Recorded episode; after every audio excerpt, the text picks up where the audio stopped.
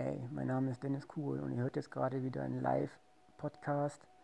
Ja, und das Thema ist heute Atemkontrolle.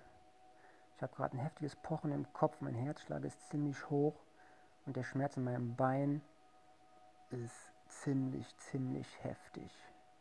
Ja, die Wade, die drückt nach unten, als wäre es, ihr könnt euch vorstellen, wie eine Wasserbombe, die an dem Zipfel hängt, am Wasserhahn, ja, und immer weiter aufgepumpt wird, bis irgendwann eventuell oben etwas abreißt. So fühlt sich das an.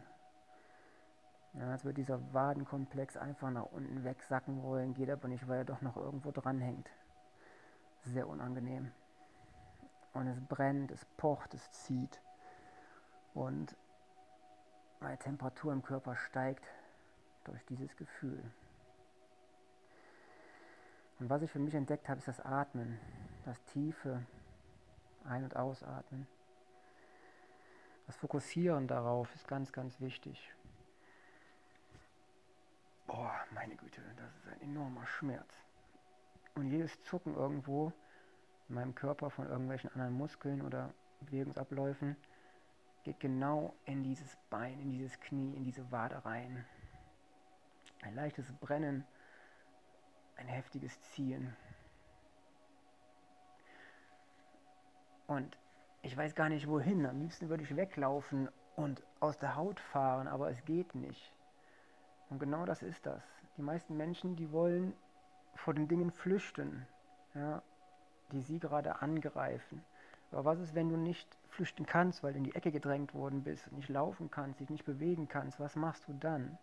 Da musst du einen neuen Fokus suchen und dir überlegen, was kannst du tun, ja, um aus diesem Leid, aus dieser Situation rauszukommen.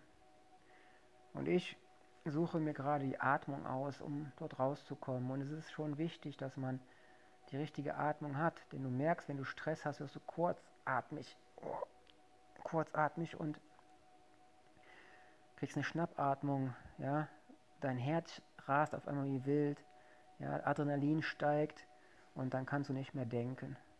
Und in dieser Stresssituation, ja, in dieser Angstsituation, bist du nicht mehr in der Lage, diese Gedanken, ja, die du sonst ja, deinem Bewusstsein zuschreibst, zu ordnen. Und wenn du lernst, auch in diesen Situationen dich noch zu fokussieren und zu wissen, was du machen möchtest oder zu fühlen, was dein Körper jetzt braucht, um Linderung zu erhalten, dann bist du schon ziemlich weit. Und ich würde mich jetzt nicht als weit ja, selber beschreiben, aber auf jeden Fall arbeite ich mit dem, was ich gerade habe und versuche oder ich ziehe es durch und gucke, was dabei rauskommt. Und ihr merkt schon, dass ich so ein bisschen ja nicht so die Kontrolle habe über das, was ich sage, denn der Schmerz ist schon enorm und ja, nur streicheln hilft auch nicht immer, ne? Darum ist die Atmung, die ich jetzt gerade durchführe, das tiefe flache Atmen,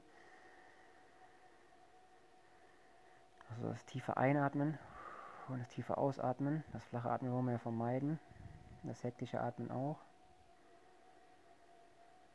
Etwas, was das Herz beruhigt, was die Seele beruhigt. Was, wenn es zu so stark durchgeführt wird, zu leichten Schwindeln führen kann. Und Euphorie. Darum immer darauf achten, dass du ja, alles, soweit es geht, kontrolliert machst. Lass dich nicht von der Angst, von dem Schmerz leiten, sondern versuche, ja, mit deinem Bewusstsein, mit deiner Atmung, mit deinen bewussten Kontrollmechanismen, die du dir aneignest, ja, deine, oh,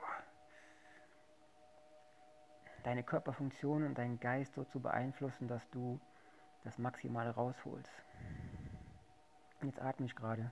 Du kannst gerne mitmachen, wenn du auch sowas erlebst oder ähnliche Schmerzen hast oder im Stress gerade gefangen bist.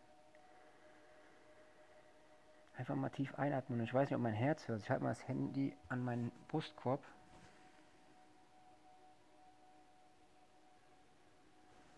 Es zuckt und rappelt gerade ganz ungemein. Fast wie so ein kleiner scheppernder Motor, der aus dem Takt gerät.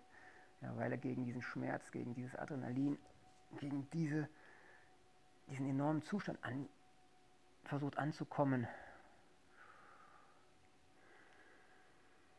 Ich schließe die Augen. Mein Kopf pocht.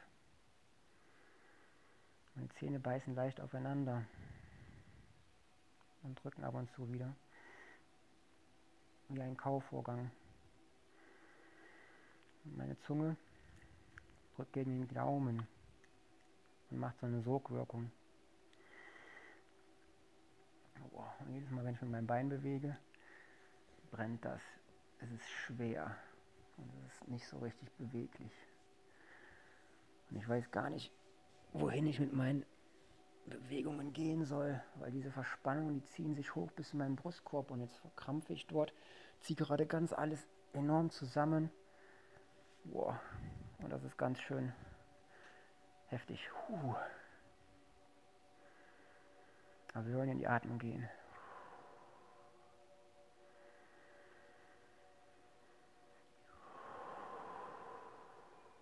Und ich nehme euch mit auf eine Reise, auf meine Reise, durch den Schmerz hindurch, über den Schmerz hinweg, in das Wohlfühlen, das Heilen, das Genießen.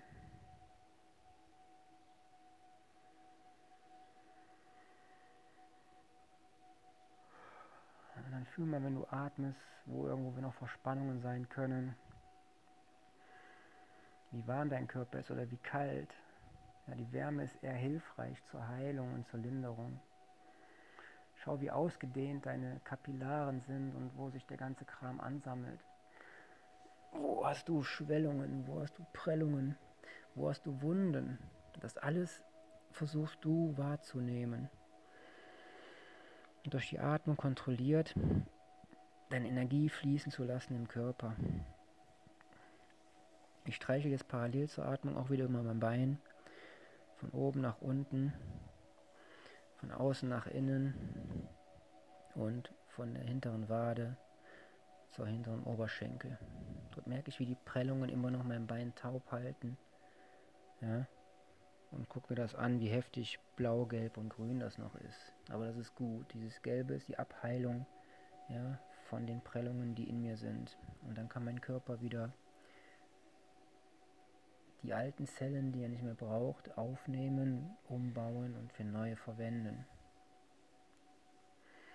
Und das ist eine wichtige Sache, dass der Körper es schafft, die alten Dinge, die er nicht mehr braucht, noch zu wandeln und dann dadurch Energie spart und in Neues verwandelt, was du für die Heilung brauchen kannst. Und das geht am besten, wenn man eine gesunde Ernährung hat, einen gesunden Geist, in Bewegung bleibt und ja, die Persönlichkeit daran arbeiten lässt, immer weiter zu wachsen und sich mehr Wissen anzueignen, ja, was dir hilft und was dadurch auch anderen helfen darf. Und das ist das, meine lieben Freunde da draußen. Ich merke jetzt, wie ich mich wieder beruhigt habe, der Schmerz etwas abgeklungen ist.